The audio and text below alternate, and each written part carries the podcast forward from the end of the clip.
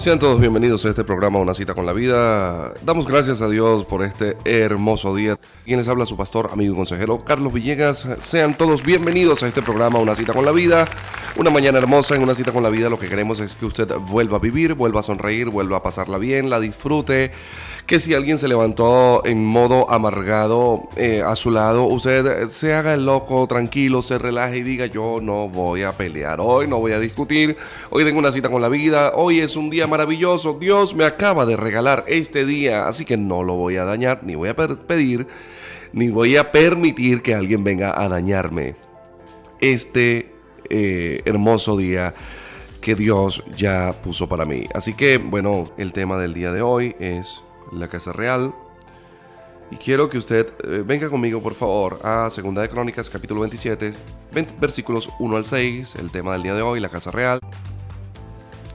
Dice, de 25 años era Jotán cuando comenzó a reinar y 16 años reinó en Jerusalén. El nombre de su madre fue Jerusa, la hija de Sadoc. E hizo lo recto ante los ojos de Jehová conforme a todas las cosas, a todas las cosas que había hecho Usías su padre, salvo que no entró en el santuario de Jehová, pero el pueblo continuaba corrompiéndose. Edificó entonces él la puerta de la casa mayor de Jehová, y sobre el muro de la fortaleza edificó mucho. Además, edificó ciudades en las montañas de Judá y construyó fortalezas y torres en los bosques. También tuvo él guerra con el rey de los hijos de Amón, a los cuales venció, y le dieron los hijos de Amón en aquel año 100 talentos de plata, 10 mil coros de trigo y 10 mil de cebada. Eh, esto le dieron los hijos de Amón y lo mismo el segundo año y lo mismo el tercer año. Así que Jotán se hizo fuerte Escuche, Jotán se hizo fuerte. La razón es porque preparó sus caminos delante de su Dios, Jehová. Escuche, así que Jotán se hizo fuerte porque, porque preparó sus caminos delante de Jehová. El punto eh, de lo que vamos a, ver ahora mismo es el siguiente contexto. Resulta que eh, este muchacho Jotán eh, comenzó a corregenciar eh, la nación de, Judá junto con su padre. Resulta que hay un evento, resulta que aquí ocurre algo bien simpático. Es que el papá de Jotán, llamado Usías, había hecho las cosas medianamente bien, lo que sé, lo que sé. Pero en cierto momento Usías quiso ofrecer un sacrificio en el, en el templo. Y, bueno, simplemente fue allá y quería ofrecer el incienso, tomar, tomar eh, atribuciones que no le correspondían. Entonces, eh, ese es el problema cuando el hombre de Dios está tomándose atribuciones que no le corresponden, porque genera un problema, genera un conflicto. Entonces, el asunto acá es que eh, se mete en el templo y entonces le salen un poco de sacerdotes, como 70 sacerdotes, se le ponen de frente y le dicen, epa, ya va, pero es que tú no eres sacerdote, o sea, tú no puedes ofrecer un sacrificio, o sea, tú no puedes ofrecer incienso aquí, o sea, eso no, no te corresponde a ti. Pero él dijo, bueno, vale, yo lo voy a hacer porque sí, vale, porque yo soy el rey. Entonces los sacerdotes comenzaron a decirle, no, tú no puedes hacer eso, no lo puedes hacer. Mira, rey, no lo puedes hacer, no lo puedes hacer. Entonces hubo una confrontación dentro del templo porque él quería ofrecer el incienso. Para los que no saben lo que es el incienso, era un, preparado especial que se ofrecía en un altar que estaba eh, entre la cortina que dividía el lugar santo del lugar santísimo. Ahí estaba un incensario, ahí salía un humo y esa era como una forma de ofrenda a Jehová. El rey quería hacerlo, pues. Pero eso lo, hacían nada más los sacerdotes. Y el rey no era de la tribu de Leví, no podía ejercer ese, ese tipo de trabajo, ¿entiendes? Entonces, eh, los sacerdotes, diciéndole que no, este hombre agarra una rabia, se airó mucho y en plena broma, en plena rabia, en pleno, tú sabes, ese, ese, problemón que se forma allí, dice que Jehová, Dios, le hiere con una lepra en la frente. Y de inmediato estaba allí en el sitio y de inmediato le brotó la lepra en la frente. Yo no sé si fue que se le puso blanquita, o sé que se le abrió un huequito, no sé, pero se le, se le, se le brotó la lepra inmediatamente y todos los que estaban allí vieron que definitivamente el hombre, se le, o sea, la cosa. y lo mandaron a salir. Los sacerdotes lo mandan a salir porque imagínate, un leproso entró al templo.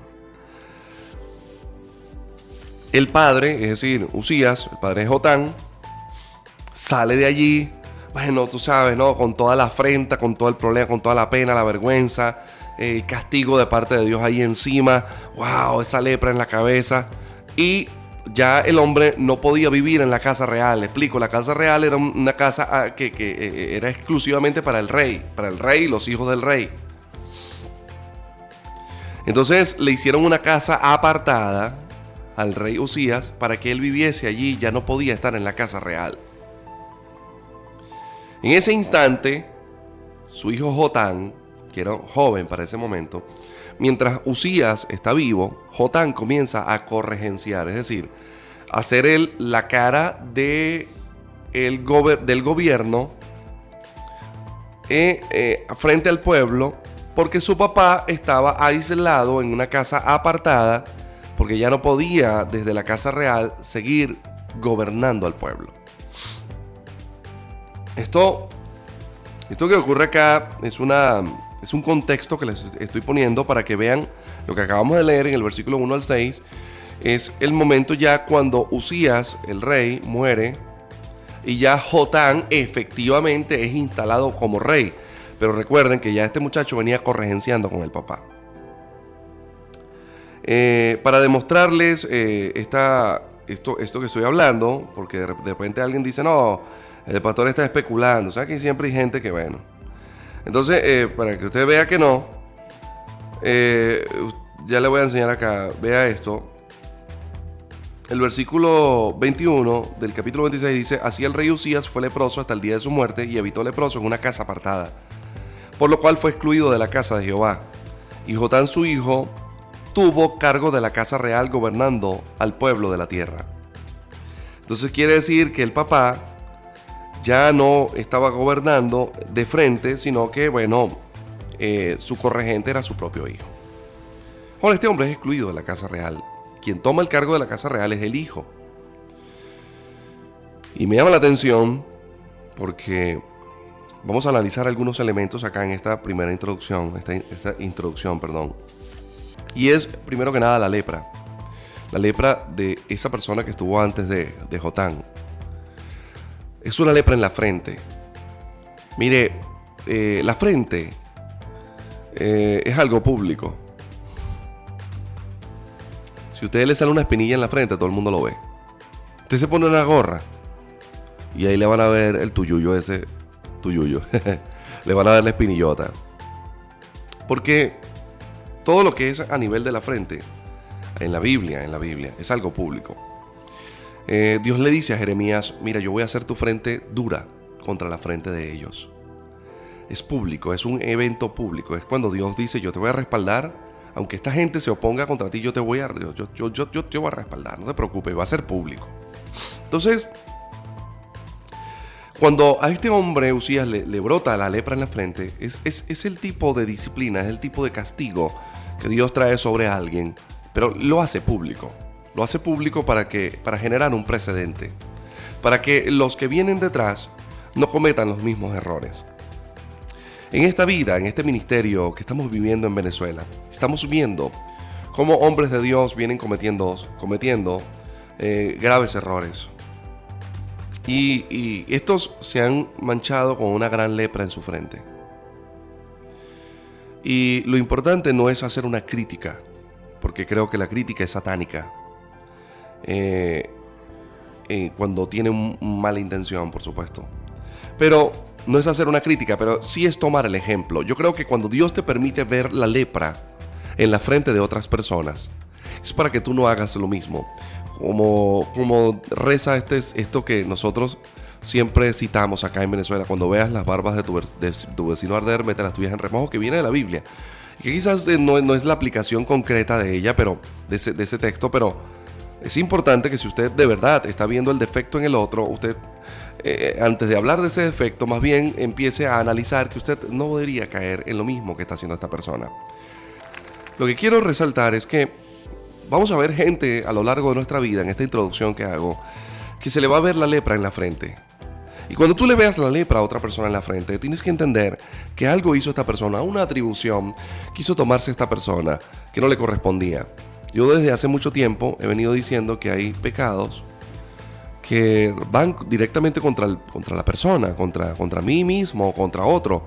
Hay pecados que se oponen directamente a órdenes que Dios ha fijado, a parámetros que Dios ha fijado. Y el asunto es que, ok, cuando usted peca contra alguien, chévere, usted pide perdón a Dios, pero cuando el asunto es que usted transgrede, transgrede eh, algo que Dios ha establecido y que lo ha dejado como norma, su problema no es ya con el hombre, su problema es directamente con Dios. Y aquí vemos que este rey quiso tomarse la atribución de, de hacer algo que no le correspondía como rey al no, ser, sacerdote, iba a generar un mal precedente. Ya el problema de ese hombre no era contra los sacerdotes que se le oponían en el templo, era contra Dios. Yo lo que quiero explicar en esto es que el cuerpo de Cristo eh, es la iglesia. Y es más, Pablo dice que son distintos miembros, pero que cada uno tiene una función en particular y que cada miembro forma parte del cuerpo de Jesucristo. Y que el ojo no le puede decir a la oreja, al oído, eh, no te quiero en el cuerpo porque tú no sirves para nada. Y la mano no le puede decir al pie, oye, tú eres un inútil porque tú no puedes agarrar nada. O el pie no le puede decir a la mano, esto tú no sabes caminar. Porque no caminamos de mano, caminamos de pie. Y, y no vemos con la boca, vemos con los ojos. Y no oímos con la boca, oímos con los oídos. Entonces el asunto es que cada parte del cuerpo es importante. Lo que trato de decir es que cuando usted se levanta contra el propio cuerpo de Jesucristo haciendo críticas, dañando a otros, eh, persiguiendo a sus hermanos, haciendo juicios de otros hermanos, usted no se está levantando contra el hermano, usted está atacando el cuerpo de Dios, el cuerpo de Jesucristo. Y cuando usted se ataca el cuerpo de Jesucristo, usted está tomando una atribución como el, como el rey Usías, una atribución que a usted no le corresponde. Y al, tomarse la atribución que no le corresponde, es probable que Dios le exponga públicamente a usted con una lepra en la frente. Y no estoy hablando de la enfermedad literalmente, estoy hablando de una afrenta. Es que el cristiano que no sabe respetar el cuerpo de Jesucristo siempre vive una afrenta perenne. Mire, usted tiene que comprender que hay que aprender a amar a las personas que piensan distinto de nosotros, inclusive dentro del cuerpo de Jesucristo. Entonces, eh, Asimismo, estoy poniendo como ejemplo este caso, pero hay muchos casos. Eh, hablaba yo ayer de la disciplina. Eh, cuando usted se toma la, atribución de, Dios, que, es el único que puede disciplinar en el sentido eclesiástico, entonces ya allí empieza el problema de la afrenta, porque le estás poniendo una afrenta a la persona que está siendo disciplinada y tú mismo vas a llevar una afrenta. Em, cuando un, cuando un liderazgo mm, no está liderando correctamente, sino que se, se enseñorea de las personas, hace, eh, trata a las personas como que si él o ella fuese dueño de las personas. Ahí hay una afrenta, es una atribución que no corresponde, nadie es dueño de nadie. Entonces, hay que revisar las atribuciones que nos estamos tomando como líderes, como hijos de Dios, como personas que seguimos y asistimos a una iglesia o que queremos servirle al Señor. No todas las atribuciones son correspondientes y no todas las atribuciones son de nosotros. No, podemos. Dios, Dios tiene la parte que hace Él y, tiene eh, la parte que va a hacer usted. Usted debe saber cuáles son sus límites. Entonces, Dios te va a permitir ver la lepra en otros para que puedas, para que tú puedas entrar a la casa real. La casa real es, eh, es esto. Escuche, los que me están escuchando ahorita tienen que entender que son hijos de Dios. Se ha perdido la identidad. Nos hemos visto como, como simples cristianos. Bueno, yo soy cristiano, pero la gente ya olvidó una realidad muy potente. Y es que nosotros somos hijos de Dios. Al ser hijos de Dios, nosotros podemos y tenemos el, el derecho de entrar a la casa real. Te voy a explicar por qué. El apóstol dijo en una ocasión, nosotros somos real sacerdocio, nación santa. Hay una combinación entre realeza y sacerdocio en nuestras vidas. Usted pero ¿por qué, pastor? Porque Jesucristo es Rey de Reyes y Señor de Señores. Y al mismo tiempo es el sumo sacerdote, según el libro de Hebreos. Entonces, los hijos del Rey de Reyes y al mismo tiempo los hijos del sumo sacerdote son sacerdotes y al mismo tiempo son reales, es decir, son príncipes, son de la casa real. Pero no obstante, somos embajadores del gobierno de Jesucristo. Ahora, cuando digo todas estas cosas, usted tiene que entender que cuando Dios te permite ver la lepra, es decir, las atribuciones eh, que otras personas se han tomado y el castigo de Dios que ha venido públicamente, lo que le ha sucedido a esa persona públicamente, lo que la gente está viendo en esa persona que ha sido público, Dios te está permitiendo ver eso para que tú puedas salir de la pasividad y, e ir, escuche, porque aquí se siente una presencia maravillosa, e ir a la casa real. Dios quiere que tú salgas del rancho, Dios quiere que salgas del rancho que has diseñado para vivir, de un evangelio ranchificado, y tú y salgas de allí y entres a la casa real, pero que en, en esa entrada a la casa real, donde Dios te está llevando, en esa entrada a la casa real donde Dios te está llevando, Dios quiere que tú veas Escucha, Dios quiere que tú veas la lepra del otro, no para generar una crítica, sino para que no repitas lo mismo que éste hizo. Sabes, eh, Jotam pudo ver lo que su propio papá hizo, la locura de su papá en el templo, la locura de su papá en la administración, en la administración y la administración de los santos. Y sabes que eh, al ver esto dijo, mira, está chévere, o sea, mi papá tremendo tipo, de verdad que diseñó tremendas cosas, tremendo guerrero, pero yo no voy a cometer el error que papá hizo. Yo les voy a decir algo los hijos que me están escuchando, las hijas que me están escuchando, que quizás eh, vieron a su papá, voy a hablar ahora de paternidad terrenal, que vieron a su papá, que vieron a su mamá hacer cosas malas. Y que no está distinguiendo entre lo correcto y lo incorrecto. Y que quieres y, que, has y, que has idealizado a tu papá o a tu mamá y has dicho yo voy a ser como mi papá, pero no solamente estás agarrando lo correcto de papá, sino que te estás trayendo lo malo de papá. De pronto tu papá fue un mujeriego empedernido y tú te sientes orgulloso de tu papá porque fue un excelente padre, pero al mismo tiempo eh, estás siguiendo los pasos de, de tu papá y te voy a decir algo, eh, Dios te está permitiendo ver la lepra de lo que hizo tu papá públicamente para que tú, papito lindo, hijo que me estás escuchando, no hagas lo mismo que papá hizo. Sabes, tú no le puedes hacer a, tus hijos lo que tu papá te hizo a ti. Yo creo que eh, estos jóvenes, estos hombres que me están escuchando ahorita, que han visto a su papá no estar en casa, han visto a su papá fallar, que han visto a su papá andar con una mujer y con otra, esta generación de hombres que vimos esto, eh, nos, nos vamos a levantar como una generación de hombres que no le vamos a hacer esto nuestros hijos, porque sabemos el precio, porque sabemos el daño, porque sabemos la, consecuencia tan grande, tan devastadora que esto trae a la vida de las personas. Lo que trato de decir es que quizá tú también, hija, que me estás escuchando, que ya eres una mujer, que estás casada, quizás vistes ejemplos en tu mamá, en tu tía, en wherever, en tu profesora, en alguien que idealizaste. Y muchas de esas cosas las has traído a tu matrimonio y piensas que porque tu mamá era una celópata, porque tu mamá era una insegura, porque tu mamá era una encerrada, porque tu mamá era una depresiva, tú tienes que terminar siendo como tu mamá. Quizás alguien te marcó con una lepra antigua y empezó a decirte tú vas a ser como la loca de tu tía, vas a ser como el, perverso del tío tuyo, tú, tú, eres, tú eres tan tramposo, tú eres de la misma calaña de tu papá, tú eres de la misma calaña de tu abuela y quizás alguien te marcó con una palabra leprosa la frente, pero yo quiero decirte desmárcate de eso, este, deslígate de eso, sepárate de eso porque tú tienes un llamado distinto, tú estás llamado, papito, hija que me estás escuchando, que tú estás llamado a la casa real, tú estás llamado a un tiempo distinto, tú estás llamado a no repetir lo que tu papá o tu mamá o lo que tu descendencia hizo. Te voy a decir algo, el poder de la sangre de Jesucristo es tan grande que puede romper los pactos que se hayan hecho en tu nombre bajo tu inconsciencia, es decir, bajo, bajo tu desconocimiento. Te voy a decir si, si tu abuela, si tu papá, que si era brujo, que si era lo que sea, que no, que, que pactó, que hizo, que en mi nombre, que con la ropa, a mí no me interesa, yo te voy a decir algo, es tiempo de que tú vayas a un pacto mayor y entres a la casa real. Dios no te quiere en el rancho irreal, Dios te quiere en la casa real. Voy a volver a repetir lo que acabo de decir para que coja escuela de una vez. Dios no te quiere en el rancho irreal, porque es que el rancho es irreal, ¿sí? Dios te quiere en la casa real de la realeza. Estoy haciendo un juego de palabras que espero que entiendan lo que trato de decir.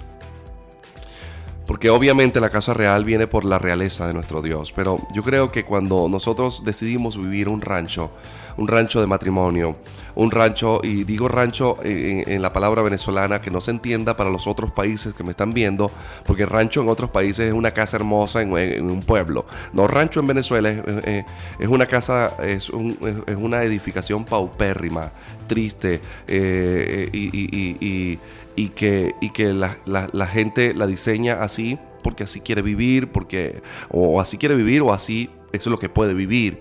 Y yo no estoy hablando de, un rancho físico, estoy hablando de eh, eh, esto a nivel espiritual, a nivel matrimonial. Creo que hemos hecho, hemos hecho algo paupérrimo y que a veces nos metemos a vivir en eso paupérrimo. Eh, quiero vivir, tengo un matrimonio, pero es una miseria, es un problema, es una tristeza todo el tiempo. Entonces, no, la, ¿sabe? La depresión es como, es como, es como ese rancho, ese ranchificado y, yo quiero que la gente reaccione en esta hora. Porque Dios te está llamando a la casa real. Hay patrones de conducta, le voy a poner un caso. Hay patrones de conducta que vienen de la casa donde se le enseña tanto al hijo como a la hija que la platica y que gastarla. Pues entonces, estos muchachos van al matrimonio y entonces se casan y entonces ese hombre o esa mujer como que le molesta el, el billete, le molesta el dinerito en la mano. Usted no lo puede tener, es como que si le quemara. Usted le pone un, billete, de, usted le pone unos realitos en la mano y entonces parece que ese, dinero como que le quema la mano. Ay, no, no, no, me está quemando la mano. Sí, la papa caliente, la papa caliente, la papa caliente. Entonces, así que como hay que soltar ese billete, hay que soltar ese billete. No, compra uñas, compra no sé qué cosa, cómprale esto al carro, cómprate periquito. Y entonces, se gasta la plata, increíble. Entonces tú dices, ¿pero qué pasó aquí?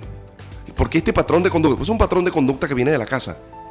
Y que si esa mujer, ese hombre, no analiza que esa es una pequeña leprita, es una leprita que se trajo de su casa, que es mala formación, va a tener un matrimonio donde el esposo o la esposa va a querer surgir, va a querer echar para adelante, comprar un carrito, comprar algo, hacer algo y no, y tiene esa fuga, tiene, tiene, tiene, ese, tiene, tiene ese, ese, hoyo negro espacial que se consume todo lo que pasa por ahí, todo lo que pasa por ahí se lo comió. ¿Entiendes? Entonces, son patrones de conducta, es, es, es una lepra. Usted dirá, pero bueno, pastor, pero ¿qué puede afectar eso? No, no, claro que afecta, vale sin duda alguna. Yo lo que quiero que la gente reaccione, entienda, es que mm, yo sé que no toda la formación que se nos dio en la casa es mala, por supuesto que no, vale, yo tengo buena formación, pero sí hubo cosas que aprendimos de manera inconsciente o consciente que nos estamos trayendo a nuestro matrimonio, a nuestra vida, a nuestro ministerio y que nos está afectando. Es que es tiempo de distinguir la lepra de papá a, lo, que yo soy. yo, yo no puedo cometer los mismos errores. Ahora, en el versículo 1 dice de 25 años era Jotán cuando comenzó a reinar y 17 años reinó en Jerusalén. El nombre de su madre fue Jerusa, la hija de Sadoc. Aquí quiero hacer otra, eh, otro stop porque quiero hablar de algo eh, que, Dios ministra a mi vida. Jerusa, la hija de Sadoc, no es así. Eh, realmente Jerusa no era hija de Sadoc. Sadoc es el, es el sacerdote que estuvo en la época de David. Y para este momento ya habían pasado como doscientos y pico de años. ya, ya Sadoc estaba muerto. Era imposible que Jerusa pudiera ser la hija de Sadoc. Pero voy a explicar por qué la Biblia dice, no es que la Biblia esté mintiendo. Voy a explicar por qué la Biblia dice que Jerusa era hija de Sadoc. Porque mire, Sadoc fue como el padre de esa casa que generó un precedente positivo en esa familia. Y cuando había un hombre que generaba un precedente muy positivo, muy positivo, para la familia, para alguien, se le, se le, atribuía cualquier hijo correcto o bueno o que hiciera lo bueno en esa, en esa genealogía, que hiciese lo correcto, se le, se le, atribuía a ese padre, a ese, a ese, a ese que fue un, buen precedente. Mire cómo eh, Bartimeo se refiere a Jesús. Le dice, Jesús, hijo de David. Ahora usted, si usted analiza, entre Jesús y David habían por lo menos 1040 años. Ahora, ¿cómo es que Jesús es hijo de David? No, no, Jesús no es hijo de David. Pero se le atribuye a David así, esa forma de hablar, es una, es una forma, de, es un hebraísmo, es una práctica de ellos. Era para decir, oye, vienes de una, de una buena cepa, ¿entiendes? Ahora, a esta muchacha, Jerusa se le dice la hija de Sadoc, porque la muchacha era de buena cepa, sí, eh, sí era, era de buena calidad esa muchacha. De allí el éxito de Jotán. Y yo les voy a decir algo. La raíz sí afecta, la raíz sí tiene que ver. Mi abuela, mi abuela Marina, Marina de Guevara, me decía cuando yo estaba muchacho. Mi abuela me paraba a las 3 de la mañana para darme consejo. Yo creo que mi abuela ya era avanzada en, temas de psicología, aunque ella nunca estudió. Pero creo que mi abuela era eh, avanzada en temas de psicología porque me agarraba a las 3 de la mañana cuando el cerebro mío estaba así como en blanco. Así en modo eh, eh, stand-by, ¿sí? Cuando se sabe el circulito que se le pone a los teléfonos que, queda como colgado. Sí, sí, sí, en modo espera, sí. Y me agarraba a esa hora y me, decía, me sentaba en la cama y me decía, hijo, tengo que darte unos consejos. Y uno de los consejos que me daba mi abuela a esa hora, era decía, hijo, mire, cuando usted se casa con la flor, se casa con la raíz de la flor. Uy, tremendo, ¿no? Estos viejos de antes nos juegan carro, ¿no? Entonces... Sí, sí, mi abuela, no, no, no, mi abuela fue conocida a nivel cristiano por ser una consejera espectacular. Entonces, bueno, de tal palo, tal astilla, hostias. Eh, mi abuela me decía, mire, hijo, cuando se casa con la, con la flor, se casa con la raíz. Y usted tiene que saber, papadito, que cuando usted se casa con su, se vaya a casar con su mujer, usted se está casando con la mamá de esa muchacha y con la familia. Y esto a mí me generaba, yo siempre decía, pero ¿por qué? ¿Pero por qué? Y es que no es mentira. Jerusa, esta mujer era la hija de Sadoc. Cuando Usía se casa con Jerusa, se casó con Sadoc. Y eso se trasladó a Jotán. Yo quiero que los jóvenes, las jovencitas que me están escuchando ahorita, estos muchachos que todavía no se han casado, mire, no busque un hombre que sea bonito, no busque una mujer que nada más sea bonita. Busque a alguien que tenga raíz, que tenga ministerio, que tenga llamado. Que tenga temor a Dios. Que tenga principios. Porque esto es lo que perdura en un matrimonio, ¿oyeron? Entonces, la raíz influye. ¿Sabe por qué? Porque esta mujer positivamente influyó en su hijo, y que la Biblia se tome la molestia de mencionar la hija de Jerusa. Mire, usted revisa los demás textos y generalmente no se menciona la mamá muy pocas veces, pero aquí se toman la molestia de decir, mira, era Jerusa y era hija de Sadok. viene esa línea sacerdotal. Quizás la muchacha no ejerció el sacerdocio, pero viene una línea sacerdotal y de buenos principios. Y esos principios se trasladan. Entonces vemos hombres enluchados, en problemados, porque la mamá eh, le está eh, eh, transmitiendo prácticas a la hija y ellos empiezan con ese lío, oye, que yo no quiero que mi hija se comporte así. Bueno, porque es que tu esposa tiene una formación y esa formación se la va a trasladar a su hija. Pero por eso es que el tema de la selección, tanto una mujer que va a seleccionar a un hombre para casarse y un hombre que va a seleccionar a una mujer para casarse, debe hacerla correctamente, porque después andamos culpando a Dios tipo Adán. Hashtag tipo Adán. ¿Sabes qué? La mujer que tú me diste, no, que yo no te la pedí, o sea, yo estaba bien, yo estaba tranquilo, estaba triste, estaba medio deprimido, andaba solo por aquí por el mundo y de verdad nadie me quería, o sea, o sea, eh, eh, conversaba con el mono, con el burro y con la jirafa, pero o sea, yo estaba bien, yo no te pedí mujer, entonces ahora tú me diste una mujer, este tipo me hizo pecar.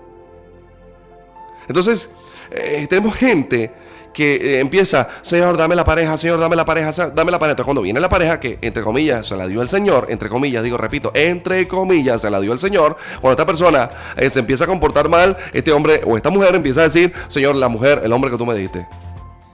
Y, tú tienes que entender que gran parte de esto es que tú, si te gustó la flor, yo te voy a, poner un, asunto, hijo, hija, que me estás escuchando en esta hora, por favor revísale la raíz porque mm, mm, mm, hay honguitos que se alojan en las raíces de las plantas y no se ven. Y que te va a poner la flor amarilla y fea.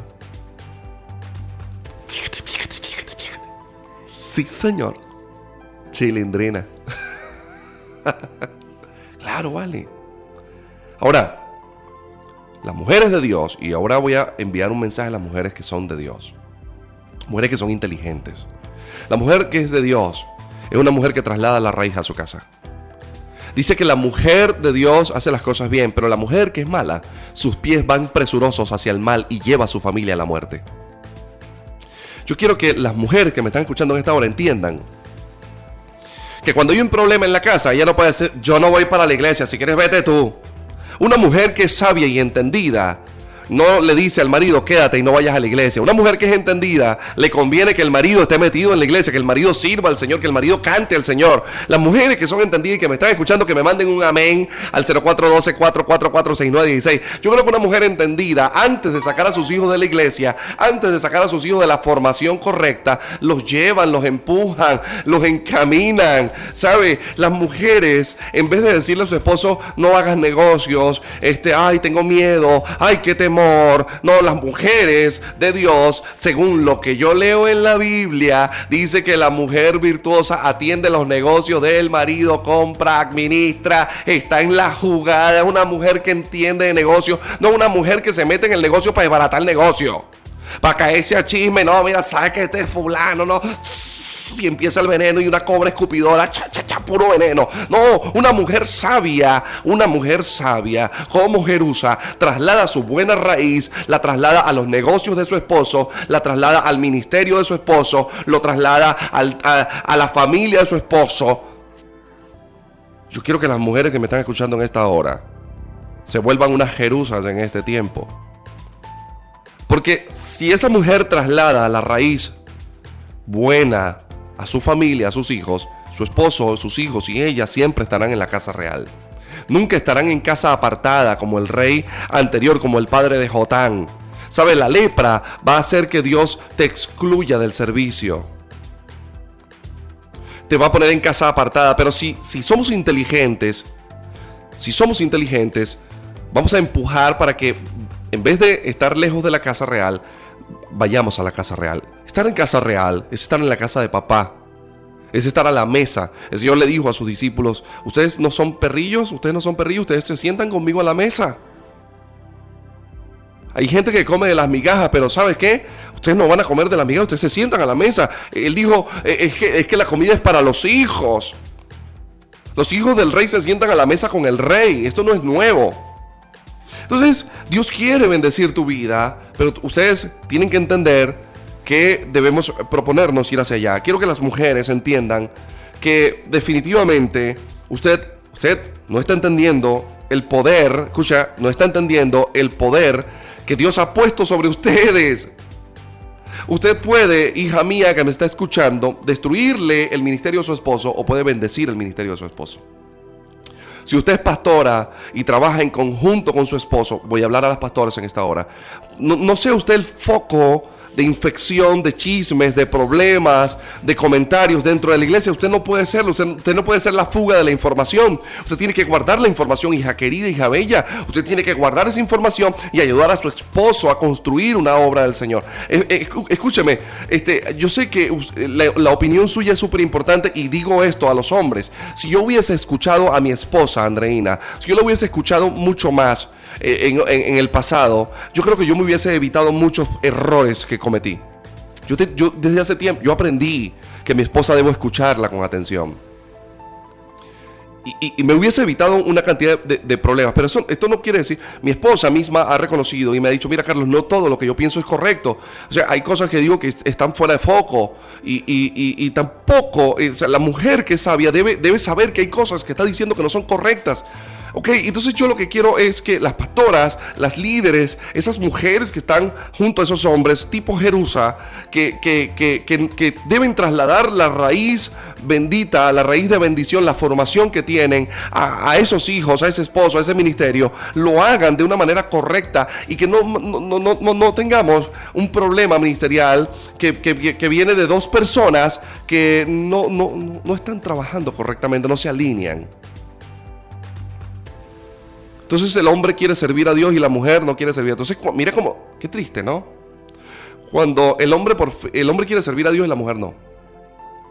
Entonces viene el momento cuando el hombre ya no quiere servir a Dios, entonces la mujer se preocupa. Ahora sí quiere servir a Dios y ya el hombre no quiere. Si su esposo quiere servir a Dios, alíñese con él y sírvale a Dios. Si su esposo no quiere servir a Dios, sé tú la que traslade, hija querida, sé tú la que traslade la raíz de la bendición y que, lleves a tu esposo al nivel donde tú estás. Mm, traslade la raíz correcta. Mire, usted con gritos, con golpes, con maltratos, con, como decimos nosotros aquí en con malandreo con su marido, no va a ganar mucho, hija. Háblele con cariño, háblele con respeto a su esposo, aunque no se lo merezca. Con cariño y con amor se gana más que con violencia y que con presiones. Habiendo dicho esto, Jotán era el resultado de ver la lepra del papá y el resultado de la buena influencia de la mamá. Báileme ese trompo en la uña. Ahora miren el versículo 6. Y ya con esto voy a finalizar. El versículo 6 dice que, mira lo que dice, así que Jotán se hizo fuerte, porque preparó sus caminos delante de Jehová su Dios. Poderoso. Esto que estamos leyendo es poderoso, porque a mí siempre se me dijo que la fortaleza viene de Jehová, y en efecto es así. Lo vemos como este hombre, dice la Biblia, se hizo fuerte se hizo fuerte. Él se hizo fuerte. Pero hubo una razón. Preparó los caminos para Jehová su Dios. Cuando estaba leyendo esto, me vino a mi memoria por enlace. Es un tipo de paralelismo, se llama paralelismo de ideas, no de palabras. Me vino la idea de Juan el Bautista preparando el camino para el Señor Jesucristo. Dice, Él preparará el camino delante de mi ungido. Entonces me llama la atención porque Juan también se hizo fuerte Juan era eh, eh, eh, el, padre de Israel para ese momento. Pero la razón es que Juan también le preparó camino al Señor. Si Dios quiere llevarte a la realeza, quiere llevarte, derribarte el nido para hacerte una casa, derribarte el ranchito para hacerte una mansión, tú tienes que entender cuáles son los intereses de Dios, cuáles son tus intereses y separar esos intereses. Cuando vas camino a la casa real, tienes que entender que tienes otro tipo de intereses que analizar y que entender. Jotán se hizo fuerte. Ahora, escuche, se hizo fuerte por una simple y llana razón. Él preparó caminos delante de Jehová. Preparar camino delante de Jehová es hacer, hacerle a Dios una plataforma para que Dios pueda caminar. Aquí viene el mensaje, esta parte final del mensaje, preste atención, súbale volumen, compártalo con la gente, porque esta parte es poderosa. es crearle, es crearle plataforma a Dios para que Él camine. Juan, el Bautista, antes de que Cristo iniciara su ministerio, Juan comenzó a decir el reino de los cielos. Arrepiéntanse, epa, bautícense, viene alguien, viene algo, viene algo poderoso, tiene esta característica, viene así, se va a manifestar esto. Juan tenía rato hablando de alguien que venía, de alguien que venía, de alguien que venía, de alguien, hasta que el que venía vino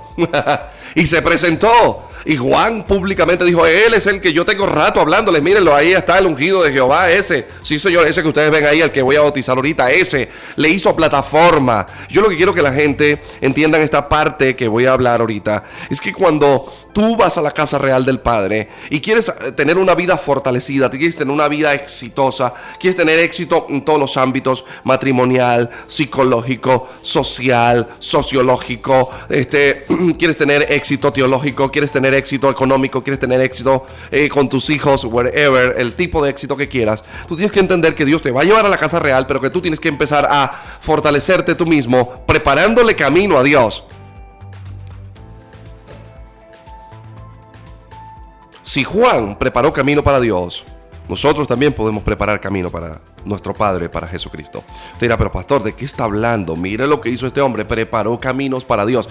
Esta palabra es poderosa, que la consigamos en el AT, que la consigamos en el Antiguo Testamento. Es, wow, es impresionante porque es que no, no, no, no hay características de esto en todo el AT.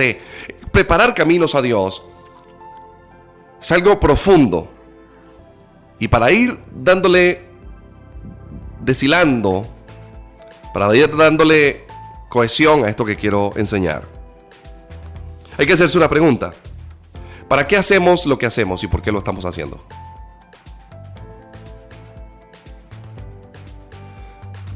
A mí se me dijo, cuando estaba pequeño, se me dijo, tienes que estudiar para que seas alguien. Y, ¿sabes qué? Yo estudié y me gradué y de paso y después fui hice otra carrera. Y cuando me entregaron el título, seguí siendo yo. seguí siendo igualito yo, pues, pero con un título. Ahora entiendo cuando Pablo dice, mire, yo tengo todo por basura todo conocimiento, todo lo que... Sí, lo, por, Claro. Porque un título, porque una carrera no te hace nadie. Sigue siendo tú. Ahora, esto no es una apología para no estudiar. No estoy diciéndole a los muchachos que me están escuchando que no estudien. Estoy diciendo que no estudien para ser alguien. Porque muchachos, hijos, hijas, señores, señoras, los que estudiaron y los que no estudiaron, ya usted era alguien en los almacenes de Dios en el cielo antes de que usted estuviese aquí en la tierra. Dios ya te había dado identidad, te había puesto nombre. Él dice, mío eres tú, yo te puse nombre. Yo te puse nombre. A mí no me interesa el nombre que te puso la mamá tuya o el papá tuyo. A mí me interesa el nombre que yo te di. No me interesa la carrera que estudiaste. A mí me interesa lo que yo dije que tú ibas a hacer. Entonces cuando a ti te dicen, estudia para que seas alguien, estás, te contrapones a una premisa demasiado poderosa. Es que nosotros tenemos identidad antes de venir a la tierra. Dios le dijo al profeta Jeremías, antes de que tú nacieses, que estudiases lo que querías estudiar, de que tuviese la novia que tiene, antes de que tú te imaginases que ibas a nacer, yo te puse nombre, papito lindo. Yo te conocí. Y de paso te di destino. Te hice profeta.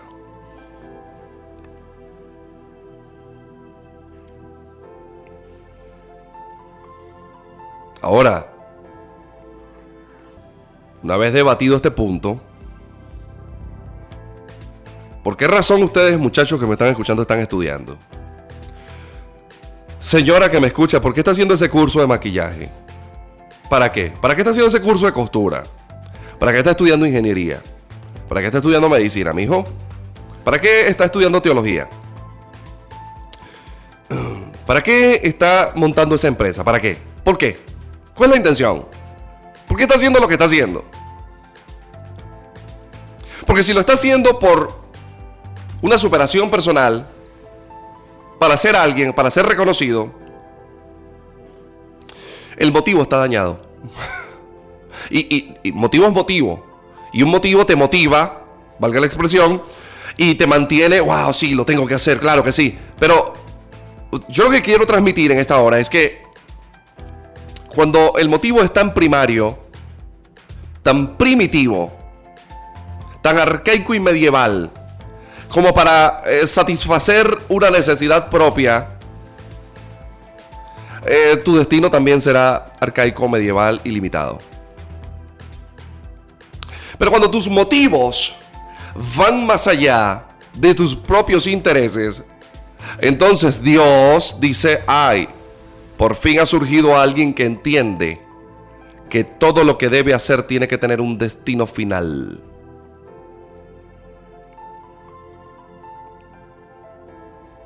Este hombre preparó camino delante de Dios. Usted dirá, pero ¿cómo es esto que preparó camino? O sea, ¿Dios tiene pie? Bueno, definitivamente no. Pero este hombre hizo una plataforma para que Dios pudiese transmitir si usted lee bien este contexto, dice que Jotán no solamente hizo eso, sino que preparó sacerdotes y una cantidad de cosas y para que la palabra del Señor se difundiese en Israel. Ahora, cuando alguien prepara caminos para Dios, facilita el hecho de que Dios pueda llegar a otros. Le facilita los aeropuertos para los aviones de Dios.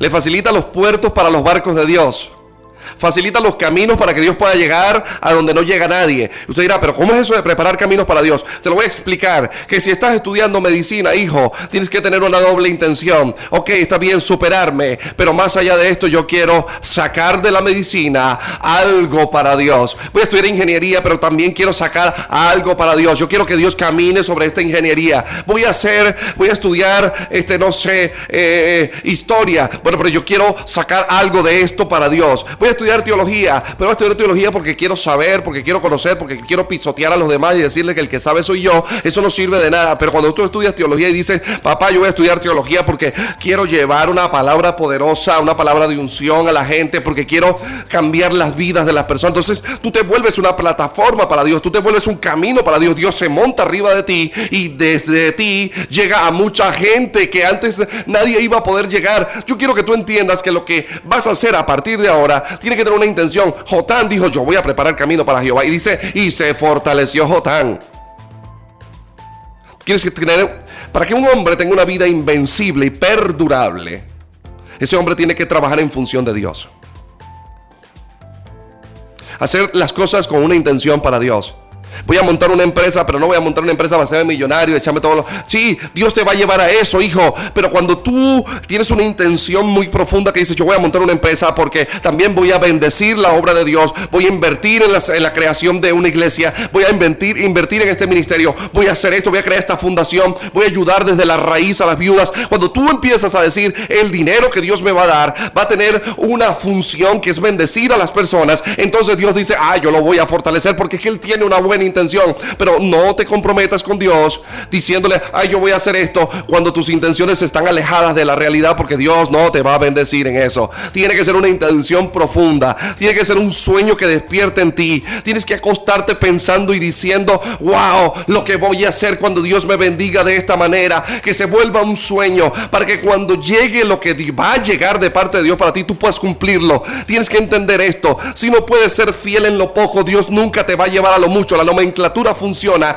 Dios bendice al que puede ser fiel en lo poco, porque Él sabe que esa persona cuando tenga mucho va a poder ser fiel. Pero si la persona ahorita que tiene poco no es fiel, jamás podrá ser fiel cuando Dios lo lleve a lo grande. Yo quiero que la gente que me está escuchando entienda que para estar en casa real, para ir a casa real, hay que preparar camino para nuestro Padre. Ya yo no estudio ni hago nada por no dejar. Si alguien me pregunta, pastor, ¿y usted por qué estudia inglés? Yo estudio inglés porque en algún punto alguien voy a tener que hablarle la palabra de Dios en inglés y quiero estar preparado para ese momento. ¿Sí? ¿Se está entendiendo? Pastor, ¿y por qué usted eh, trabaja eh, a nivel empresarial en la iglesia? Porque usted forma empresarios, porque usted ayuda a la gente. Ah, porque yo quiero hacer un proyecto macro para bendecir muchas vidas. Ah, pero usted también va a tener bendición de eso. Sin duda alguna, Dios honra a los que le honran. Pero la intención primaria es Dios. Ahora, si tú estudias lo que sea que estás estudiando, si tú haces lo que sea que estás, el curso que sea, pero en eso añades una, intención profunda a Dios para que Dios se manifieste, para que Dios camine en eso, Dios te va a fortalecer. ¿Eres músico? Sí. ¿Voy a formar? Sí. ¿Voy a ganar dinero de, formar gente? Sí, sí. Pero más allá de eso, también tengo una intención poderosa. Es que voy a llevar gente, voy a llevar gente a ser grandes adoradores, grandes ministros, grandes músicos. Entonces Dios dice, lo voy a bendecir. Y se fortaleció Jotán porque preparó camino delante de Jehová. Ahora, a veces le preparamos camino a poca gente. Le preparamos camino al jefe, nosotros, a una empresa. Pero no le preparamos camino a Jehová. Y realmente el que paga es Jehová. El que realmente bendice es perdurable, es perpetuo, es Él. Es el que existe a sí mismo y nadie lo creó. Es antes de la creación y dueño de la eternidad. El que, el que tiene el toro agarrado por los cachos. El huequito por donde le entra agua al coco. Ese es Dios. El truco del asunto es Dios. Entonces, ¿a quién le vamos a preparar camino? Se lo vamos a preparar a Dios. Los caminos te llevan a un lugar. No podemos hacer las cosas sin metas. Hay gente que está viviendo la vida es, cobré, compré comida, comí, fui al baño, me cepillé, volví a levantarme, pero no hay un fin, no hay una meta. No hay un equipo, no hay, no, hay nada, no, no, sé a dónde voy, no, no, he dicho, quiero estar allá. Y cuando tú le preparas camino delante de Dios, que todo camino te lleva a un lugar. Entonces, ponte una meta, di, mire, yo voy a hacer esto para Dios y voy a dejar esto un legado. Mire, yo estoy en, en Iglesia Vida Plena Internacional. Yo estoy creando una iglesia no para mí. Estoy creando una iglesia para Dios. Porque yo no soy, yo, yo, no, yo no soy, yo no, yo no soy en mi vida, no, no, va, no, no, va a durar para siempre. En algún punto, o Cristo viene, o yo me voy a morir, y, y, y, no puedo dejar una iglesia donde el único ministro de la unción y el santo soy yo. No, no, yo, yo necesito dejarle a Dios una plataforma, una plataforma de líderes, una plataforma de doctores, una plataforma de empresarios, una plataforma. Cuando Dios diga, yo necesito un doctor, ahí lo tiene. Cuando Dios diga, yo necesito un abogado, ahí lo tiene. Cuando Dios diga, yo necesito un pastor, ahí lo tiene. Cuando Cuando diga, yo necesito un, evangelista, ahí lo tiene. Cuando Dios diga, yo necesito a alguien que saque demonios, ahí lo tiene. Yo necesito a alguien que tenga unción de sanidad, ahí lo tiene. Cuando Dios diga, necesito una persona que restaure matrimonio, ahí lo tiene. Estoy creando una iglesia que va a ser una plataforma para que Dios camine en ella. Quién sabe cuántos años. Lo que yo quiero que usted, pastor, amigos, todos los que me están escuchando, es cuando tú trabajas en función de lo que Dios quiere, Dios te va a fortalecer. No hay brujo, no hay babalao, no hay nada, no hay santo, no hay nadie que se te pueda oponer cuando Dios dice que está contigo. Ni el diablo mismo puede oponérsete. Porque le estoy creando plataforma a Dios. Estoy creando maestros de escuela dominical, pastores, líderes, ministros, apóstoles, evangelistas, profetas. Hay que crear una plataforma. Señores, no es para nosotros, es para Dios. Y cuando Dios diga, yo necesito un fiscal cristiano, ahí lo tienes. Necesito un policía cristiano, ahí lo tienes. Necesito un nuevo director nacional del 6CPC, ahí lo tienes. Que Dios pueda sacar de sus hijos lo que necesita para llevar su camino, para que seguir caminando, para que sea la plataforma. Señores, hay que trabajar en este tiempo para crearle un aeropuerto grandísimo a Dios.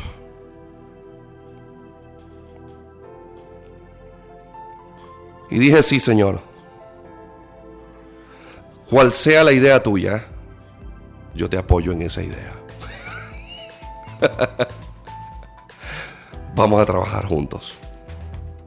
Ahora usted dirá, pastor, y wow, hemos visto el respaldo que Dios ha hecho con usted. Sí, claro que lo ha visto.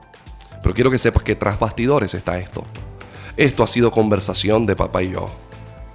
Tras bastidores. Es tu idea, no la mía. ¿Qué vas a hacer tú? Tengo defectos, millones de defectos, señores.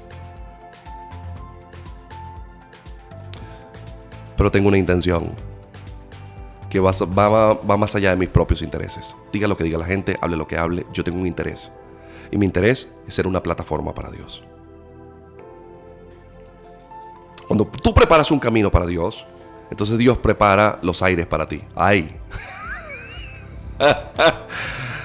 Agárreme ese trompo en la uña y se le va a partir la sillita. Cuando tú le preparas camino a Dios, Dios prepara el aire para ti. Pastor, ¿cómo es esto?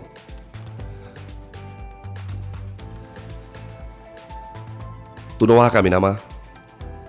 Tú vas a volar. Como las águilas. Águilas, las águilas, arriba, arriba, arriba, arriba, arriba arriba. Si tiene alguien al lado, si va en el carro, sube esa mano y toca el techo del carro y diga, arriba papá, yo soy águila. Te, te voy a preparar, este es mi pacto contigo, Dios. Yo te voy a preparar camino a ti para que tú seas plataforma, para que tú camines en lo que yo voy a hacer para ti, papá. Para que llegues a la gente donde tienes que llegar. Pero sabes qué, yo sé que tú me pongas la mano arriba y digas, arriba, me vas a llevar para arriba, Dios. ¿Sabes? Arriba no hay zancudo, allá no hay dengue. El zancudo de dengue, la plaga, vuela a dos metros y medio cuando mucho. Arriba ya. Ah, repítale el que tiene al lado. Al águila no le pica dengue. se cumple la palabra de Dios y ni plaga tocará tu morada. Es que cuando estás en casa real, la casa real está arriba, papá.